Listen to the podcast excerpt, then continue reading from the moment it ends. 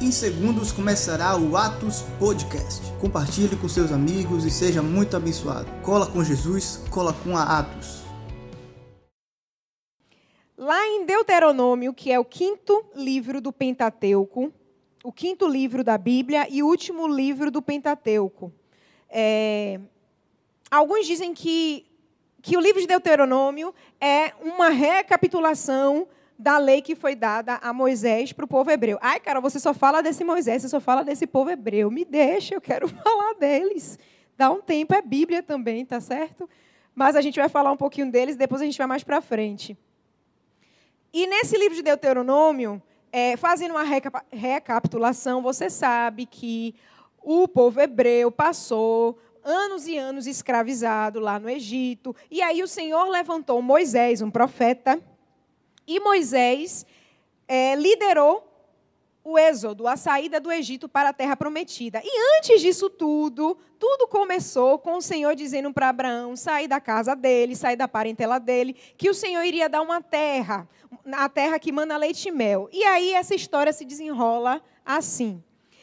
Então, quando o povo hebreu saiu do Egito, presenciaram todas as, todos os sinais e todos os prodígios, chegou um tempo que é, eles se reuniram no Sinai, o Senhor se revelou para eles no Monte Sinai. É, foi algo que marcou a história de Israel, que foi quando o Senhor se revelou no Monte Sinai. E aí Deus deu várias leis, várias ordenanças para que esse povo vivesse bem, vivesse bem. Uma dessas coisas era obediência. Eu acho que tudo está pautado na obediência. Mas aí, bem mais para frente, é, Moisés começou a relembrar as leis para o povo hebreu. Ele falou de tudo. E lá no capítulo 17, quem guiava esse povo era Moisés. Moisés era o líder, mas Deus sabia de tudo que iria, tudo que iria acontecer. E aí tem uma hora que Deus fala assim para Moisés e Moisés fala para o povo: se por, uma, por, por acaso, Deus já sabia que isso ia acontecer, se esse povo pedir um rei, esse rei terá que ser hebreu, esse rei terá que ser do povo, tem que já conhecer as leis e tarararará. E aí no capítulo, no, no capítulo 17, no verso 16, o Senhor dá uma, uma, uma orientação sobre o futuro, os futuros reis de Israel. E é uma coisa bem interessante que a gente vai dar uma estudada.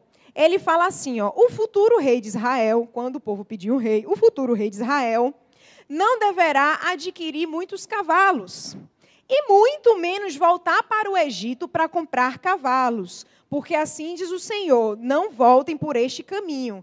Então, dentre tantas coisas que Deus falou sobre o futuro rei de Israel, ele fala sobre os cavalos, que o rei não poderia ter muitos cavalos. E que muito, nem pensar em voltar para o Egito para ele é, conseguir esses cavalos. Beleza.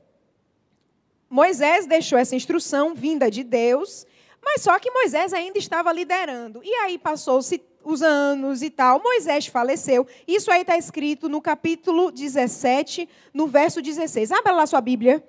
Deuteronômio 17, 16. Esse rei, porém, não deverá adquirir muitos cavalos, nem fazer o povo voltar ao Egito para conseguir mais cavalos, pois o Senhor lhes disse: jamais voltem por esse caminho. Marca aí esse versículo na sua Bíblia.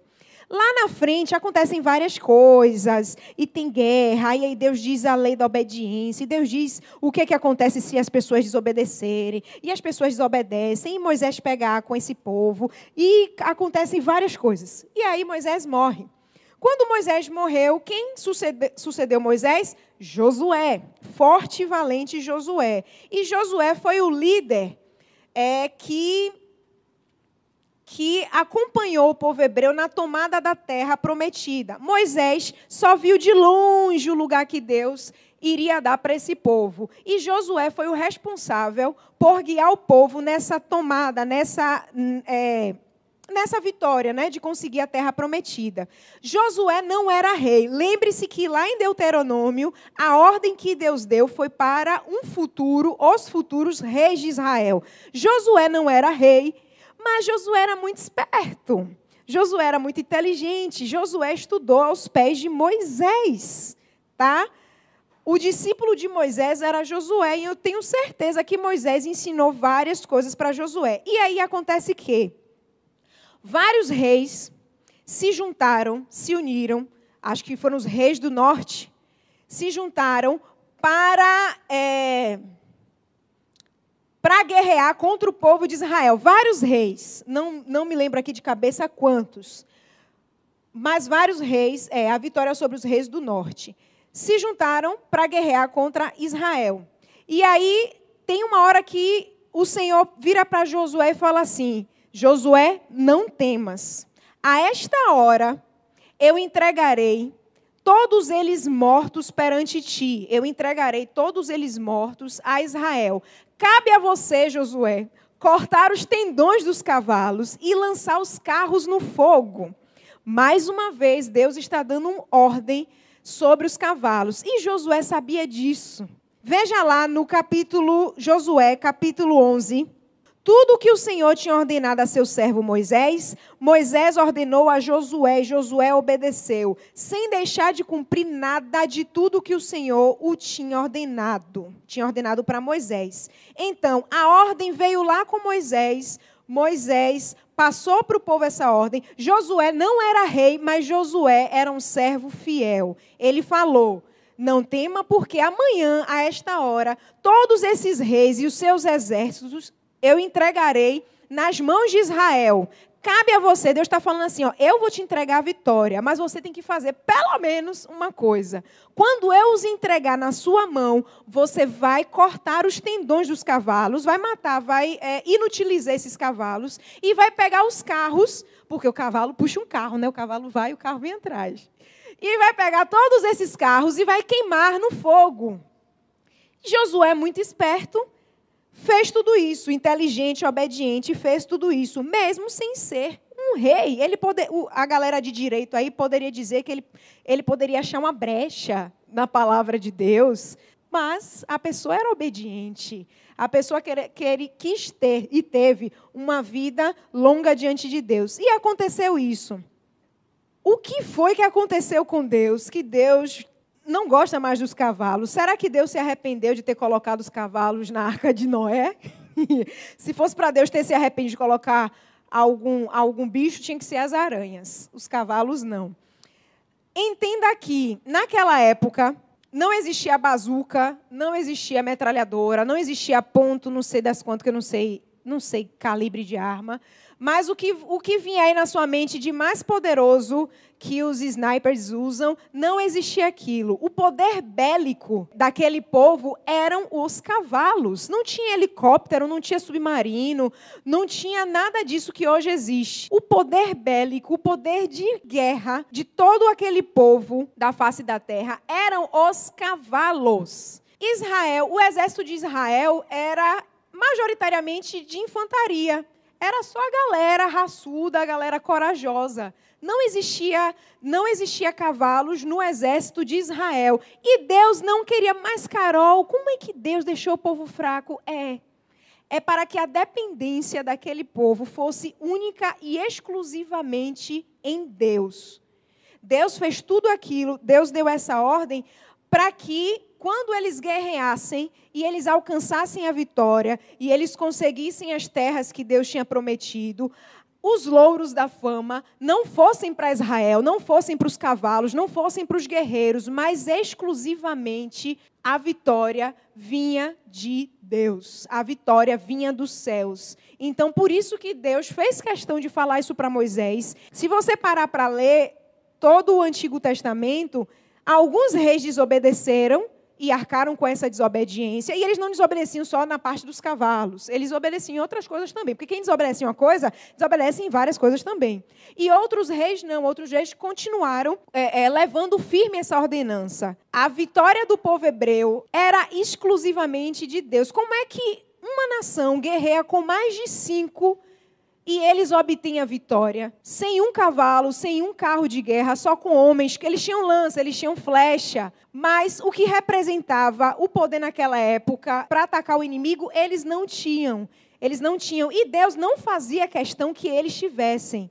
E aí a pessoa, o rei, o líder, tinha que ser muito conectado com Deus, tinha que ser muito ligado com Deus. Para motivar os seus guerreiros, porque ainda tinha isso. Ele ouvia de Deus, ele tinha que acreditar, ele tinha que confiar, e ele tinha que passar essa confiança para o seu exército. Claro que devia ter aquele que murmurava sempre. Como até hoje tem, né? Tem. Até hoje tem, mas enfim, a gente passa por cima disso. E eles também passaram por cima disso. Eles ouviam de Deus, eles confiavam em Deus e alcançavam a vitória, alcançavam, é, a, alcançaram a promessa de Deus. Os cavalos poderiam representar naquela época a confiança nas vitórias. Mas para o povo hebreu, para o povo de Deus, para o povo que estava ali sobre o, o comando de Josué, a confiança era única e exclusiva em Deus. Por mais que o negócio parecesse impossível, podia ser 100 contra um milhão, mas a confiança era em Deus e se ele falou, ele garante. E tudo isso começa, a desconfiança, o será que é coisa da minha cabeça? Será que Deus está comigo mesmo? Tudo isso começou lá no Éden, tudo isso começou com os nossos amigos, com Adão e Eva a gente perdeu a confiança e várias outras coisas lá no Éden. Adão e Eva viviam no, no, Éden e recebiam tudo de Deus. Deus criou tudo, então a alimentação, o sustento deles, a moradia, tudo eles receberam. Mas só que com o pecado, veio o desejo de dominar, com o pecado veio a independência, com o pecado veio o desejo de querer ter o controle. E quando tudo isso entra, a confiança sai por outra porta. Com tudo isso vieram várias coisas e, e veio também o desejo de controlar, o desejo de ter o domínio sobre todas as coisas veio a confiança em nós mesmos, veio a confiança no braço forte, veio a confiança na nossa beleza, veio a confiança no nosso bem falar, veio a confiança em tudo mais que você pode pensar aí. Essa é uma das armas do diabo contra as nossas vidas hoje. Quando a gente acha que o controle saiu das nossas mãos, a gente não tem mais como, como confiar no que a gente antes achava que era a nossa maior arma, entra o medo, entra a ansiedade. Qual é a diferença do medo e da ansiedade? O medo é como se você tivesse que passar por uma floresta e você estaria lá de boa, tipo a chapeuzinho vermelho, andando, tal. Você se tromba com um com um cavalo, ou um cavalo o quê? Esquece cavalo, com um leão. E aí, naquela hora que você olha para o leão, você morre de medo. Se você não morrer de medo, você não é normal. Você não é normal. Mas naquela hora, fica pálido, os lábios ficam brancos e se treme todo e não entrega a alma ao Criador, porque você sabe que você vai embora quando você se bate com o leão. O medo é isso. É você se deparar logo com o leão e aí o medo vem. A ansiedade é o quê? É você saber que amanhã você vai passar pela floresta e desde já você fica com medo, você fica ansioso, porque você pode cruzar com um leão. Então você passa o dia anterior agoniado, você passa o dia anterior ansioso, com o espírito perturbado, porque pode ser que você cruze com o leão. E isso acontece com as nossas vidas. A gente tem medo de várias coisas. A gente teme várias coisas. E isso é da natureza humana. Mas a gente é ansioso por diversas outras coisas. Isso tudo a gente herdou no Éden, porque a confiança ela foi embora. Porque antes a gente tinha o autocontrole, a gente achava que sabia controlar tudo, a gente achava que tinha um domínio de tudo, a gente achava que tinha a. É, é, nós éramos independentes. Mas chega uma, um, um estágio da vida que isso vai embora, e aí quem entra é o medo, é a ansiedade. E aí todo mundo já sabe que a ansiedade faz a gente, a gente perde a cabeça. O dia passa e você fica naquela expectativa de alguma coisa acontecer. Você não vive. Quem é ansioso não vive. A ansiedade faz você perder horas, a ansiedade faz você perder minutos preciosos do seu dia. A confiança, ela foi embora quando o pecado entrou no mundo. Quando a confiança foi embora, entrou a minha independência, porque eu sei, porque eu faço, porque eu confio no meu braço. A confiança foi embora e entrou o meu autocontrole, entrou o domínio das coisas. Mas só que tem uma hora que tudo isso aí vai embora e vem o medo e vem a ansiedade. Um exemplo disso é o que a gente está vivendo. Muita gente tinha o controle achava que tinha um controle sobre tudo da sua vida, sobre a sua conta no banco, é, sobre a sua casa e tal, tal, tal, tal, tal. Mas aí, esse autocontrole, essa independência foi embora e entrou medo e entrou ansiedade. Quantas pessoas estão vivendo ansiosas nesse tempo? Eu estava comentando até com o Ramon que os remédios de os, remé os calmantes e os remédios de ansiedade devem ter estourado nas farmácias, porque a procura deve estar altíssima. Não se vende mais protetor solar, não se vende mais batom. É, Ramon estava dizendo que não vende mais batom. Para que tu vai passar batom? Para sujar máscara? Confiança no que você tinha, no que você é, foi embora. E o medo e a ansiedade podem ter entrado, mas existe esperança. Porque lá no Éden o pecado entrou no mundo, mas há mais de dois mil anos atrás, uma pessoa nasceu e essa pessoa se fez pecado por mim, por você. Essa pessoa levou lá para a cruz do Calvário a minha autoconfiança. Essa pessoa levou lá para a cruz do Calvário o que eu achava que eu sabia. Se fez pecado, se fez maldito, morreu por mim, morreu por você e abriu uma porta o véu do templo se rasgou. Como assim, Carol, o véu do templo se rasgou? Uma porta se abriu para que eu e você pudéssemos reconquistar essa confiança. Para que eu e você pudéssemos abrir o coração e confiar, mesmo que o mundo esteja caindo ao nosso redor. A palavra fé, ela deriva de uma, de uma expressão hebraica chamada emuná, é, a palavra fé, ela deriva dessa expressão hebraica. E alguns estudiosos falam que essa palavra emuná é um termo militar que quer dizer firmeza, braveza. A palavra fé deriva de emuná hebraico e esses estudiosos dizem que a palavra emuná é um termo militar que meio que significa estar em posição de sentido o tempo todo mesmo que os ventos venham, mesmo que o coronavírus, que o isolamento, que a recessão venha, eu estou lá em posição de sentido, emunar. Eu estou com a minha fé firme, inabalável em Deus. Por que vocês me chamam Senhor, Senhor, e não fazem o que eu digo? Eu lhes mostrarei com quem se compara aquele que vem a mim, ouve as minhas palavras e as pratica é como um homem que, ao construir uma casa, cavou fundo. Grifa essa expressão aí na sua Bíblia. Vou repetir o verso 48. É como um homem que, ao construir uma casa, cavou fundo e colocou os alicerces na rocha. Quando veio a inundação, quando veio a torrente, deu contra aquela casa, mas não a conseguiu abalar, porque estava bem construída. Mas, verso 49, mas aquele que ouve as minhas palavras e não as pratica é como um homem que construiu uma casa sobre o chão sem alicerces. Grifa aí na sua Bíblia, sem alicerces. No momento que a torrente veio, que a chuva, que a tempestade veio, deu contra aquela casa, ela caiu e a destruição foi completa é uma parábola, é uma história. Jesus, em seu ministério aqui na terra, ele usou, ele lançou mão dessa forma de se comunicar, através de uma parábola, de uma história, para falar aos nossos corações. A primeira coisa é que, eu já falei com vocês, é que as parábolas, elas podem, muitas vezes, elas perdem o seu impacto original. Como assim, Carol? Uma história que Jesus contou há tanto tempo atrás, e de uma, uma cultura tão distante na, da nossa, ela vai perder o impacto. Eu tenho certeza que quando Jesus contou essa parábola, isso aqui aconteceu depois do Sermão do Monte, depois que Jesus falou tanta coisa, explicou tanta coisa e trouxe tanta vida para aquele povo através dos seus ensinamentos. Depois de tudo aquilo que ele falou, ele contou essa parábola. E eu tenho certeza que eles ficaram uau.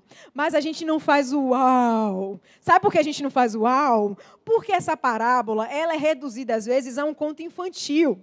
Sabe por que isso? Porque na EBD, acho que é a única, quando eu falo EBD, é o ensino infantil em geral, tá? A única parábola que é tão massificada na EBD, é tão contada, é essa parábola. E aí a gente já cresce achando assim, ah, é a história de, de criancinha, não, não construiu a sua casa na areia.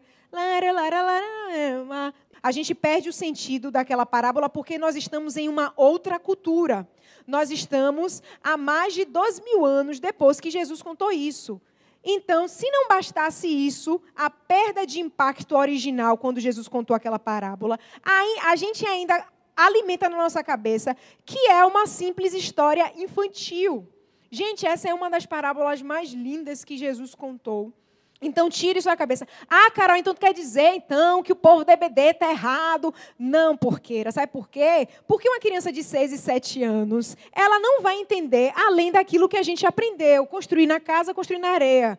Agora, se você você quer continuar com o ensino de 6, 7 anos de idade, desculpa, desliga seu celular, desliga seu computador, sua televisão, que não é aqui. não é aqui. Para uma criança de 6, 7, 8 anos de idade, tem que ser ensinada daquela forma assim. Mas você tem que abrir a sua mente e voltar lá atrás. Nossa, eu aprendi na EBD aquela parábola. O que é que ela pode me acrescentar hoje? Quais são os aspectos daquela parábola que tem para minha vida agora, minha juventude? E aí a gente vai escavar um pouquinho sobre essa parábola. Essa parábola está em Lucas, no capítulo 6, e essa parábola também está lá no livro de Mateus. Carol, eu sempre aprendi na EBD que o homem construiu na areia. E agora que você leu, não tem nada na areia. É porque lá no capítulo 7, se não me engano, a partir do versículo 24, é, Mateus conta essa história falando sobre um homem construiu na rocha e o outro na areia. Então tem essa palavra areia lá na versão de Mateus. Lá na versão de Mateus é como se fosse rocha contra areia. Aqui na versão de Lucas é como se fosse é como se fosse não é com alicerce, a diferença de construir com alicerce e sem alicerce. Carol Mateus está errado? Não. São visões diferentes. A Bíblia é linda por causa disso, gente. A Bíblia é maravilhosa por causa dessa, dessas coisas diferentes. Imagine se os evangelhos sinóticos, que é o Mateus, Marcos e Lucas, esses três, esses três primeiros evangelhos, se fosse tudo igual, era muito mais fácil a gente falar assim, ai, copião do outro. tipo o trabalho quando a gente entrega na escola. É uma cópia. A Bíblia não seria tão natural. Mas a beleza dela é essa: é você ler a mesma coisa em Mateus e Lucas, mas tem aspectos, tem pontos de vista diferentes. Essa é a beleza da Bíblia. Lá no antigo Oriente Médio, as pessoas, quando a gente fala assim, um homem construiu sua casa, se eu fosse trazer para o nosso tempo, eu ia dizer que eu, eu contratei a construtora tal, eu contratei a tenda, não sei se tenda, const... é, tenda constrói casas. Eu contratei a tal construtora e a construtora é boa, essa construtora, e ela constrói as casas da maneira correta, mas eu poderia ter contratado uma, uma construtora que não faz as coisas certas e tal. A gente poderia falar trazer para nossa época falando assim, mas eu prefiro voltar no tempo, falar de alguns aspectos que a gente às vezes desconhece. desconhece. Quem construía as casas lá no tempo de Jesus, no Antigo Oriente Médio, eram os aldeões. As pessoas que moravam em aldeias construíam as suas casas. E o que, que acontecia? Essa, esses aldeões, essas pessoas, do tempo de Jesus que construíam as suas casas, eles preferiam construí-las no verão, porque era óbvio. Não tinha retroescavadeira, não tinha aquele caminhão que roda assim, com cimento dentro e joga o cimento. Não tinha nada disso, gente. Não tinha aquele bloco bonitinho. Ah, acho que não tinha nem aquela pazinha de jogar argamassa e tal, tal, tal. Não tinha, não existia a britadeira, não existia nada disso. Tudo isso que a gente vê em construção lá, antigamente não existia. Então a pessoa preferia construir a sua casa no verão porque com sol é mais fácil. Mas só que tem um porém. Misturada à terra, tinha argila. E vocês sabem que no sol quente, a argila endurece. Levíticos até fala disso, sobre o solo endurecido, como se fosse bronze. Bronze é um metal muito duro. Então, o solo tinha um alto teor de argila naquela época. Se eles preferiam construir a casa deles no verão, é claro que o sol endurecia a terra, endurecia a argila. Não era como hoje, que os, os operários do prefeito estão construindo viadutos e mais viadutos com esse tempo chuvoso.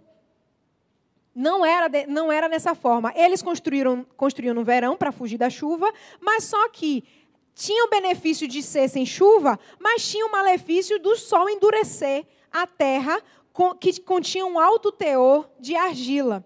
E aí me conte, sem uma britadeira, sem um material mais forte, depois da terra, depois da terra misturada com argila, lá embaixo tinha a rocha, tinha a rocha firme que as casas deveriam ser bem fincadas nessa rocha.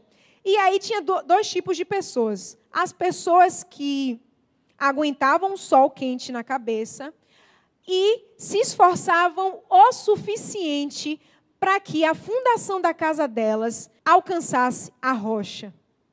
Começa a fazer sentido para você essa parábola? E existiam pessoas que não aguentavam o sol quente, começavam a escavar o chão, o chão endurecido por causa do alto teor de argila misturado na terra, e elas paravam, tinha hora que elas não conseguiam mais. Elas levantavam a casa, geralmente as casas eram construídas de pedra, e a argamassa daquele tempo era o barro. Os egípcios é que eram um pouco mais evoluídos e usavam cal. Mas era uma coisa muito louca, para o que a gente sabe hoje, era algo muito louco. Então tinha gente que conseguia chegar no fundamento e firmar a sua rocha, a sua casa na rocha, e tinha gente que a chuva está chegando, o, inverno está chegando, então bora logo levantar as paredes e deixava lá. Construir a casa sem achar a rocha. E o que é que acontecia, Carol? O período do inverno chegava, as chuvas vinham, a tempestade vinha, e qual era a casa que permanecia firmada sobre a rocha? Qual era a casa de qual pessoa ela não se abalava? Quando a chuva caía, todo mundo sabe que a argila ela fica mole. Então eu acredito que, claro que eles colocavam piso, sei lá o quê, botava mais pedra no chão, mas a casa que construtor não teve paciência, não teve perseverança de alcançar o fundamento, ela desmontava, ela desabava. Existem relatos que isso já aconteceu. Jesus estava contando uma parábola, o fundamento dessa parábola era em algo real. Jesus não estava inventando possibilidades. Ele contou, ele falou, depois que Jesus proferiu todo o sermão da montanha, ele parou e contou isso. O que ouve e pratica o que ele falou é como o homem que construiu a sua casa com fundamento que foi o que eu pedi para você grifar aqui, cavou fundo, mesmo com sol, mesmo com trabalho super pesado, ele cavou fundo e achou a rocha. E lá no versículo 49, Jesus fala que aquele que ouve as minhas palavras e não pratica é como aquele homem que construiu a casa sem alicerce. Ele colocou na terra? Colocou. Mas ele não achou o alicerce, ele não achou a rocha para sustentar a sua casa. O que isso tem a ver com a gente? Tudo. Tudo isso tem a ver com a gente. O que isso tem a ver com confiança? Absolutamente tudo. Cavar até achar a rocha não é fácil. Ouvir as palavras de Jesus e pôr em prática também não é fácil. Aquela pessoa que se dedica, que entra no seu secreto, que mesmo sem querer orar, mesmo achando uma coisa que parece que Deus não está se relacionando com você, mas mesmo assim ela persiste, é como aquele homem que estava diante do céu, estava no sol super quente diante de uma terra que parecia mais bronze, de tão endurecida, mas ele decidiu, ele decidiu em seu coração cavar e achar esse fundamento. Você que constantemente tem ouvido pregações, você que constantemente tem se colocado à disposição, tem se colocado na frente da sua TV para ouvir a palavra de Deus, essa parábola é sobre você. E você que vai dizer se você é essa pessoa que fundamenta a sua fé na rocha ou você é aquela pessoa que cansa Cansa porque o trabalho está árduo. Se você é aquela pessoa que confia em Deus ou se não. Tem muita gente que tem um abismo. Um abismo entre a sua confissão de fé, ao que você diz ser, e a sua vida real. Existe um abismo. Eu digo que eu creio em Deus, eu digo que eu sou salvo pela graça, eu digo que eu sou justificado. A minha confissão de fé é essa, mas existe um abismo com a sua vida é, cotidiana. Eu confio em Deus, mas existe um abismo na, no meu dia a dia. Eu ajo como se eu não tivesse confiança em Deus.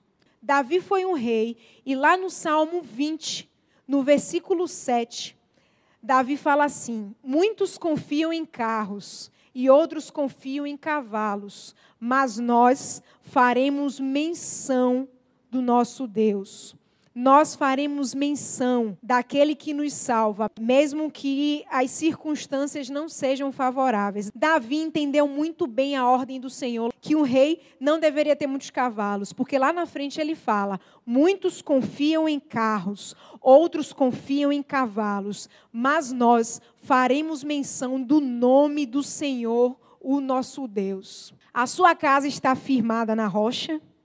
Ou a sua casa só tem uma aparência?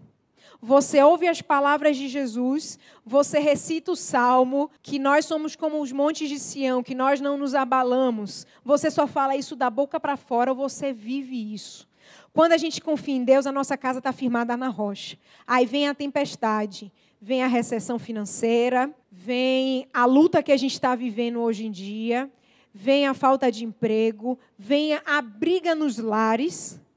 Mas quando a chuva vier, o que é a chuva, Carol? É tudo isso que eu falei. Quando a chuva vem, quando a tempestade vem, quando os ventos fortes vêm, a sua casa permanece inabalável ou o chão da sua casa começa a, a, a mexer igual a pudim e se desfaz. Muitos casamentos estão por um fio. Tem muito relacionamento de pais com filhos que não estão mais se suportando dentro de casa. A dificuldade financeira bateu na porta de muitas pessoas, da maioria das pessoas.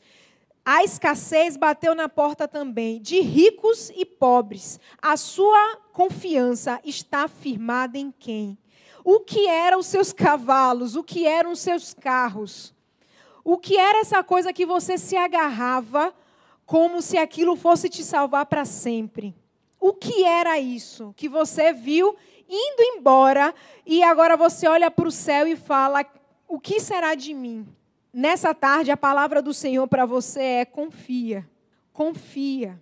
Mesmo com a tempestade, mesmo com o vento forte, mesmo se sua casa está é, é, se sua casa está balançando, se as vidraças quebraram, confia. A gente se move pelo sangue de Jesus na cruz do Calvário. Deus ele não nos desampara. Carol, então quer dizer que minha vida, se eu confiar em Deus, se eu resolver firmar meu alicerce, a minha vida agora vai ser a melhor de todas. Quando eu digo melhor de todas, eu estou falando de muito dinheiro.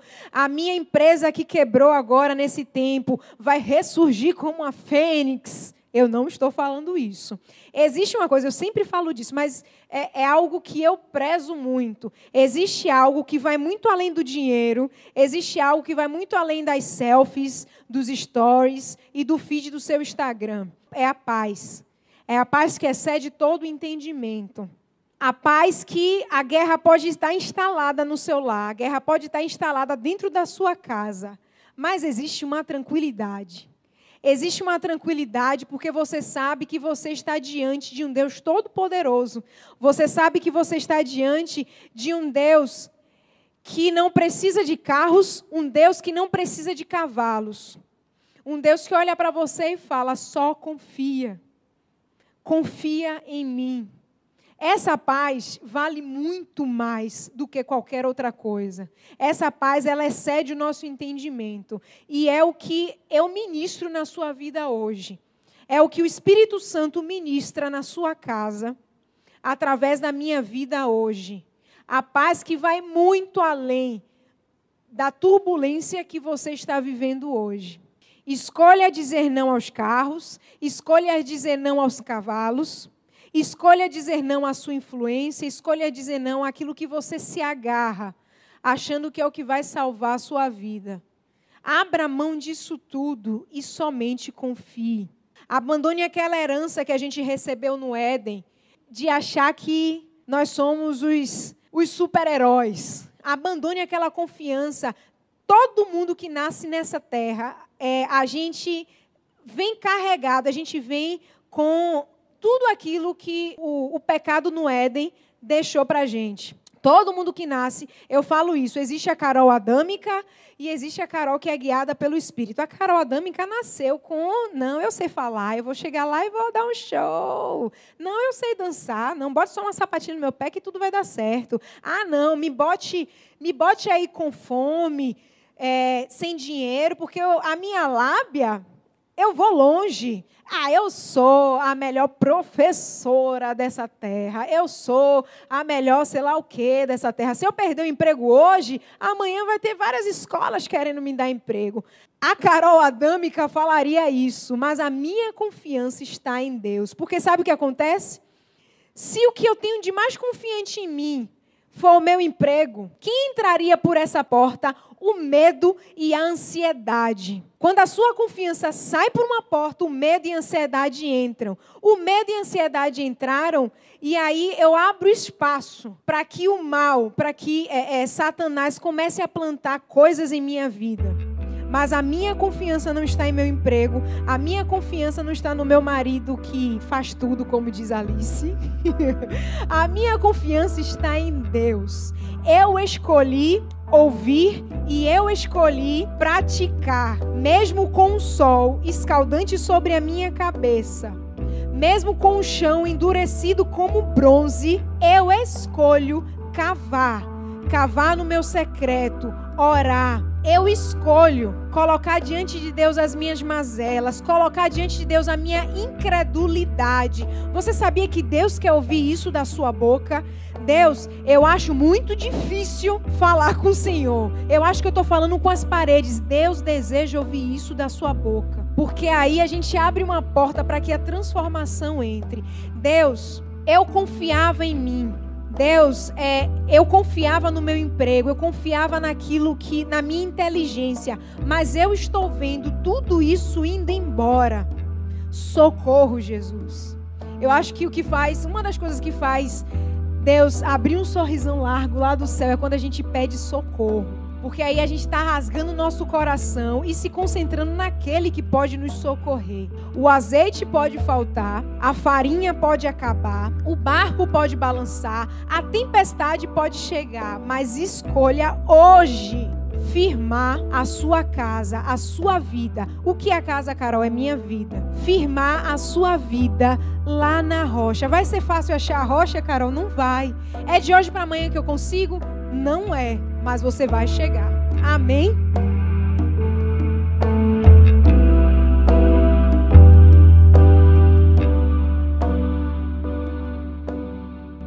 Eu espero que essa palavra tenha te abençoado tanto quanto me abençoou. Não esquece de compartilhar com geral, não fica só para você. E o nosso Instagram é @atosoficial. Um beijo e até semana que vem.